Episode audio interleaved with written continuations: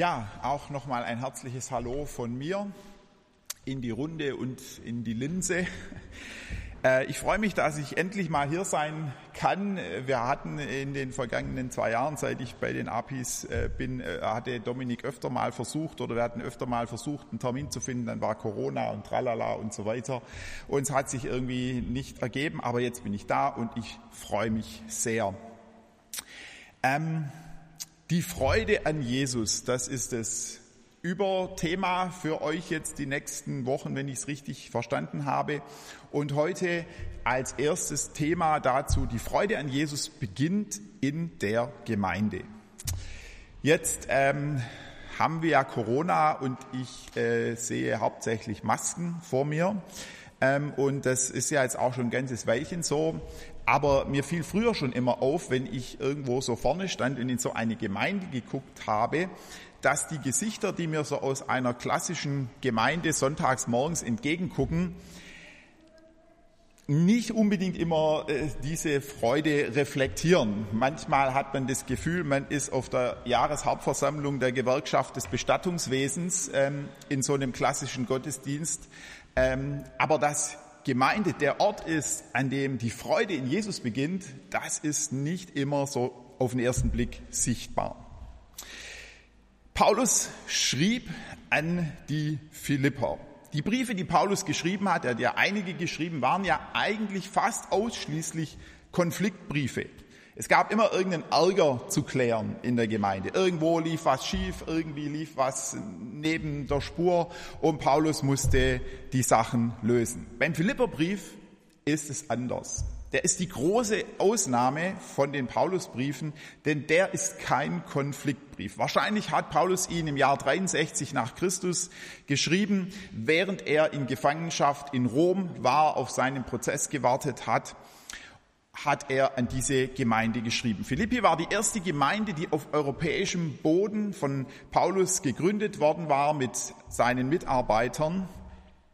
Und Paulus hatte zu dieser Gemeinde eine ganz besondere Beziehung. Es war seine Lieblingsgemeinde, seine Traumgemeinde. Da lief's richtig gut. Und insofern ist der Philipperbrief unter all den Paulusbriefen eine echte Erleichterung. Vom ersten bis zum letzten Satz, da wird nicht geschimpft, da wird nicht gemotzt, da muss nichts geklärt werden, da wird's nicht furchtbar kompliziert. Es ist persönlich, es ist nett, es ist voll mit guter Laune und das Schlüsselwort in diesem Brief ist das Wort Freude. Auf Griechisch Chara. Das kommt ganz häufig in diesem Brief vor und gleich in den ersten paar Sätzen sehen wir das. Da wird deutlich, der Paulus ist einfach nur glücklich. Er begrüßt die Freunde da in Philippi und schreibt, Paulus und Timotheus, Diener von Christus Jesus an alle Heiligen in Christus Jesus in Philippi mit allen Bischöfen und Diakonen. Gnade sei mit euch und Friede von Gott, unserem Vater und dem Herrn Jesus Christus. Ich danke meinem Gott jedes Mal, wenn ich mich an euch erinnere, was ich sehr oft tue in all meinen Gebeten für euch alle. Und dieses Gebet tue ich voller Freude. Also, wenn Paulus betet, dann sagt er nicht, oh Herr, und die Philipper, du weißt ja, sondern wenn er betet und er kommt zu den Philippern, dann freut er sich. Ich tue es voller Freude. Für Paulus beginnt die Freude an Jesus in der Gemeinde. Obwohl er es an vielen Stellen auch so schwierig erlebt hat, hier nicht. Trotzdem gilt es für ihn und er schreibt sogar manchmal auch in den schwierigen Briefen, für Paulus beginnt die Freude an Jesus in der Gemeinde. Aber warum eigentlich?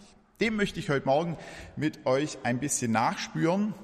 Das Dumme ist, äh, äh, normalerweise äh, erwartet man ja so eine dreimotorige Predigt in der Regel, aber Paulus hat fünf Antworten. Tut mir leid, ähm, jetzt wird es halt eine fünfmotorige Predigt und ich beeile mich trotzdem. Die erste Antwort entdecken wir im nächsten Satz. Ich danke meinem Gott jedes Mal, wenn ich mich an euch erinnere, für eure Gemeinschaft im Evangelium, vom ersten Tag an bis heute? Die erste Antwort, die Paulus uns gibt auf die Frage, warum eigentlich Freude. Und warum Gemeinde? Die Freude an Jesus beginnt in der Gemeinde, weil die Gemeinde aus Gemeinschaftsleuten besteht.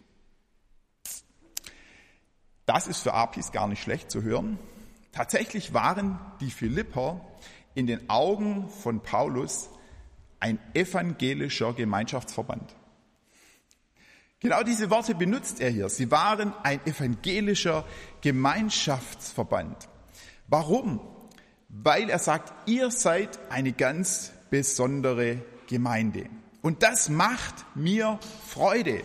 Ich finde es richtig klasse, dass ihr so eine Gemeinschaft seid. Aber was macht jetzt diese Gemeinschaft in Philippi zu etwas Besonderem? Natürlich ihre Harmonie. Nee. Oder waren die so eine verschworene Truppe, ein exklusiver Kreis? War das das Besondere? Nein, alles Quatsch. Sie waren was Besonderes, weil ihre Gemeinschaft etwas Besonderes war. Und was hat ihre Gemeinschaft jetzt zu so etwas Besonderem gemacht?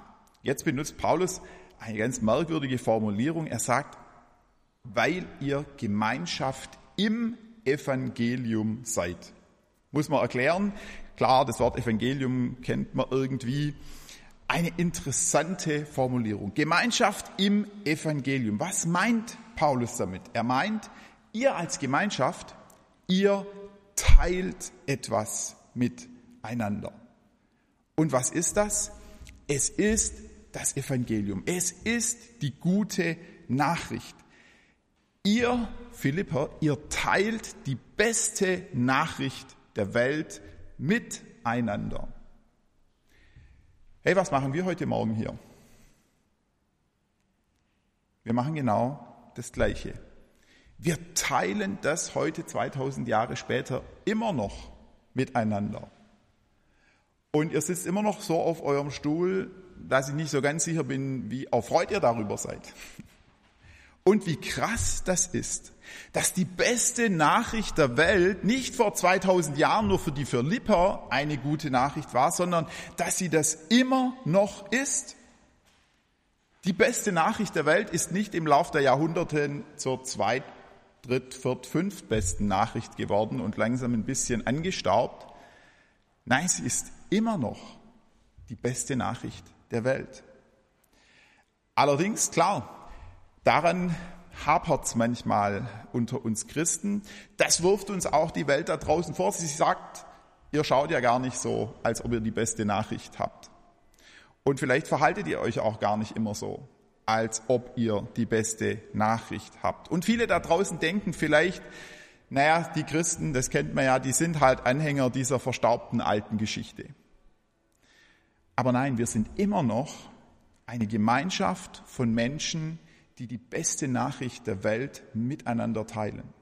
Die Freude an Jesus beginnt in der Gemeinde, weil die Gemeinde aus Gemeinschaftsleuten besteht, die die beste Nachricht miteinander teilen. Und die zweite Antwort?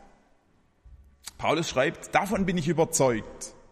Der, der in euch das gute Werk begonnen hat, wird es auch vollenden, bis zu dem Tag, an dem Christus Jesus wiederkommt. Die Freude an Jesus, das ist Paulus zweite Antwort, beginnt in der Gemeinde, weil die Gemeinde eine Baustelle mit Fertigstellungsgarantie ist.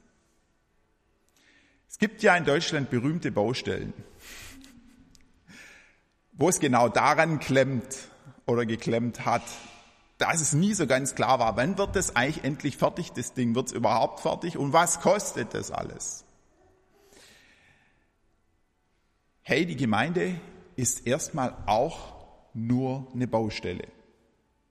Das sagt Paulus. Ihr seid eine Gemeinschaft aus Leuten, die alle Baustellen seid. Ihr seid eine einzige große Baustelle.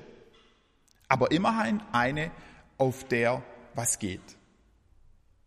Gemeinde ist eine Baustelle. Keine Gemeinde ist fertig. Ich bin nicht fertig. Und ich finde, das Allerätzendste gibt's manchmal. Hier natürlich nicht. Aber es gibt Gemeinden, die sind der Meinung, sie sind fertig. Sie haben alles schon richtig erkannt. Ihre Lehre steht. Ihr Selbstverständnis steht, da gibt's nichts mehr, da kann keines dazu, da kann nichts weg. So ist es. Stimmt nicht. Wir sind alle noch nicht fertig. Wir sind noch nicht vollendet.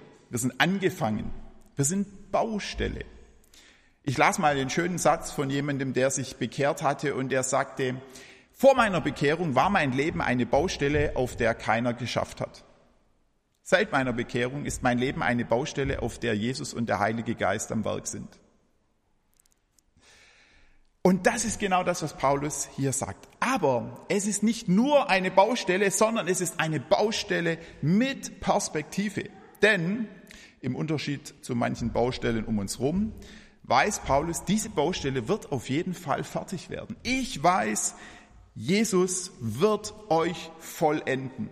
Da steht im Griechischen ein Wort, das ganz klar macht, es kommt zu einem Ende. Und dieses Ende ist nicht nur oh, endlich fertig, sondern es ist das Ende, wo etwas vollendet ist. Also dann auch richtig gut, richtig genial. Die Baustelle wird fertig werden und dafür gibt es sogar ein festes Datum. Spätestens am Tag Jesu, am Tag, wo Jesus sein Reich vollends aufrichten wird, wird die fertige Baustelle Gemeinde für alle sichtbar sein. Gut zu wissen, wir sind eine Baustelle, aber wir werden fertig. Das ist die zweite Antwort. Die Freude an Jesus beginnt in der Gemeinde, weil die Gemeinde eine Baustelle mit Fertigstellungsgarantie ist. Und dann, das ist ja nur richtig, schreibt Paulus, dass ich so über euch alle denke, weil ich euch in meinem Herzen habe. Wenn ich auch in Gefangenschaft bin und das Evangelium verteidige und bekräftige, so seid ihr doch alle mit mir zusammen Teilhaber an der Gnade. Die dritte Antwort, die Freude an Jesus beginnt in der Gemeinde, weil die Gemeinde Aktionärin der Gott AG ist. Ihr seid, schreibt Paulus, Teilhaber der Gnade. So, also wenn es ein kanaanäisches Wort gibt, das einfach nur super fromm sich anhört, dann ist es Gnade. Und ich erinnere mich, wie ich schon vor 20 Jahren irgendwo in einer Bibelstunde mit fünf alten Damen, die also alle schon einen Achter vorne dran hatten und die wahrscheinlich ihr gesamtes Leben jeden Sonntag und auch noch einmal unter der Woche sich in Bibelstunden haben bepredigen lassen, wie wir dort zum Thema Gnade kamen. Und ich fragte sie, könnt ihr mir mal erklären, was ist Gnade? Und die saßen da und konnten mir nichts sagen. Sie haben keine eigenen Worte gefunden, um zu erklären, was Gnade ist. Ein Leben lang mit der Gnade angepredigt worden und am Schluss die Gnade noch gesungen. Aber sie konnten es nicht erklären. Was ist das eigentlich? Was ist dieses Begriff? Was steckt dahinter? Wenn man meinen Großvater, der auch so fromm war, gefragt hat, hey, wie geht's dir? Dann konnte seine Antwort ist Gott gnädig. Aber was er genau damit gemeint hat, weiß ich auch nicht so genau. Gnade, dieses Wort ist, das ist für Paulus ganz klar, das Größte überhaupt. Gnade ist, dass Jesus sich selbst umsonst verschenkt hat. Jesus hat sich selbst in diese Welt hinein verschenkt. Gott hat seinen Sohn in diese Welt hinein verschenkt, umsonst. Und Jesus hat diese Liebe Menschen gezeigt, als er unterwegs war. Und er hat das durchgezogen bis zu diesem Kreuz an, auf Golgatha und ist dort gestorben. Und jeder darf daran Anteil haben. Jeder von uns darf daran Anteil haben und zwar umsonst ohne Vorbedingung, ohne Erwartung, ohne irgendwas, was ich erstmal leisten muss. Das ist Gnade. Dass Gott, dass Jesus sich selbst umsonst verschenkt hat. Und damit, und das gehört zur Gnade dazu, und deshalb ist sie das Größte überhaupt, weil Gott dadurch die Tür zum Himmel wieder aufgemacht hat. Die war nämlich zu, verschlossen, versperrt, wie im alten Weihnachtslied, der Cherub steht herfür. Ja, also da stand so ein Engel mit großen Schwertern und hat's zugehalten. Und jetzt kommt Jesus und er verschenkt sich und damit wird der Schlüssel in die Tür gesteckt und die Tür zum Himmel geht wieder auf. Und Gott sagt, Herzlich willkommen. Ihr gehört zu mir. Und deshalb ist Gnade das Allergrößte, weil damit klar ist, wir alle, du und ich, wir sind Aktionärinnen und Aktionäre in seinem Reich. Wir haben heute schon, obwohl wir nur hier in Stuttgart sitzen, Anteile am Reich Gottes in der Tasche. Also solltet ihr zu Hause irgendwelche Aktien haben von Daimler und was weiß ich wem, schön, aber viel cooler ist es, dass ihr Aktien von Gottes Reich in eurer Tasche habt. Heute schon. Und als Gemeinde sind wir heute eine Aktionärsversammlung, eine Gesellschafterversammlung und wir freuen uns, weil wir wissen, hey, der Gewinn ist wieder gewaltig. Und wir haben Anteil an seinem Reich. Das ist Gnade.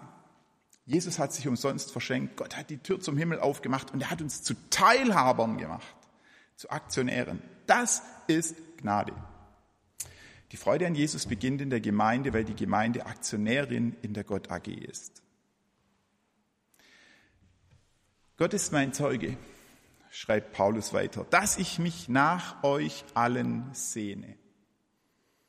Mit der gleichen Zuneigung, wie sie Jesus Christus hat. Und ich bete dafür, dass eure Liebe immer mehr zunimmt an Erkenntnis und jeder Art von Urteilsvermögen. Die vierte Antwort von Paulus lautet, die Freude an Jesus beginnt in der Gemeinde, weil die Gemeinde mehr und mehr durchdrungen wird von Gottes gewaltigster Eigenschaft. Und was ist das für eine Eigenschaft? Es ist die Liebe. Nein, nicht Rosamunde Pilchers Art von Liebe sondern die Liebe, wo im Griechischen Agape steht. Das ist eine ganz andere Art von Liebe, diese Agape-Liebe. Das ist eine Liebe, wenn die Menschen im Herzen haben, dann gehen sie am Sonntagmorgen in den Gottesdienst mit der Haltung, hoffentlich ist der Gottesdienst heute so, dass es mich anspricht. Und hoffentlich sind die Lieder so, dass sie mir gefallen. Und hoffentlich ist heute auch jemand da, der mich hinterher sieht und mich anspricht. Und dann gehen viele frustriert wieder nach Hause. Nein, das ist genau nicht die Liebe, mit der sie im Herzen in Gottesdienst gehen, sondern sie gehen mit der Liebe im Herzen im Gottesdienst, wo sie sagen, hoffentlich ist der Gottesdienst heute so, dass er alle die anspricht, die heute zum ersten Mal da sind die vielleicht noch gar nicht so viel verstanden haben von dem, was Jesus bedeutet, was Gnade ist. Dass es die anspricht, das hoffe ich, weil die sind mir so wichtig. Hoffentlich sind die Lieder heute so, dass sie möglichst allen gefallen, auch wenn ich Englisch gar nicht kann. Hoffentlich ist es heute so, dass ich jemanden entdecke, wo ich sehe, den spricht keiner an und ich mich dann traue, dass ich ihn anspreche und dass er nicht gehen muss ohne dass ihn jemand angesprochen hat. Das ist Agape. Und Paulus sagt, ich bete dafür.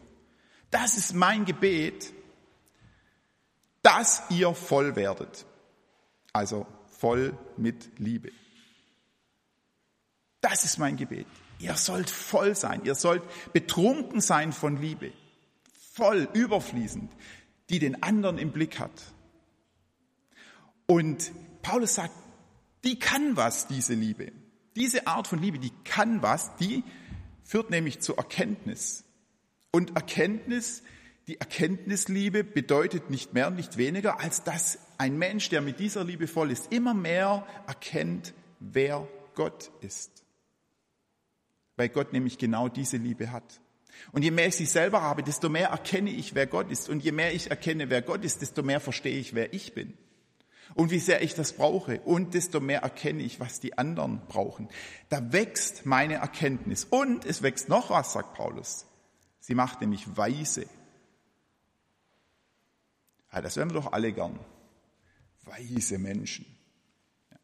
Vorher habt ihr gehört, das Angebot, ähm, zum Gespräch kommen zu können. Menschen kommen und suchen nach Rat, weil sie hoffen, dass du weise bist, dass du etwas weißt, was du ihnen sagen kannst, dass du ihnen weiterhelfen kannst. Und das geht, sagt Paulus, wenn wir voll sind mit Gottes gewaltigster Eigenschaft, mit seiner Liebe. Und dann wird Gemeinde ein Ort der Freude. Und zum Schluss, so, sagt Paulus, könnt ihr prüfen, worauf es wirklich ankommt, damit ihr rein und tadellos seid am Tag Christi, weil ihr erfüllt sein werdet mit der Frucht der Gerechtigkeit, die durch Jesus Christus kommt zur Ehre und zum Lob Gottes. Die Freude an Jesus beginnt in der Gemeinde, weil die Gemeinde der Ort ist, wo die wahren Lebensprofis leben. Die Gemeinschaftsleute, die von der Baustelle, die Aktionärinnen und Aktionäre, die von Liebe erfüllten, die wissen tatsächlich, worauf es wirklich ankommt im Leben. Wir wissen, worauf es wirklich ankommt im Leben. Hey, da draußen rennen Hunderte, Tausende Menschen rum, die denken, über alle möglichen Dinge, auf die kommt's an. Aber es stellt sich dann immer wieder raus, Mist. Das hält ja gar nicht. Wenn es wirklich hart auf hart kommt, dann hält das ja gar nicht.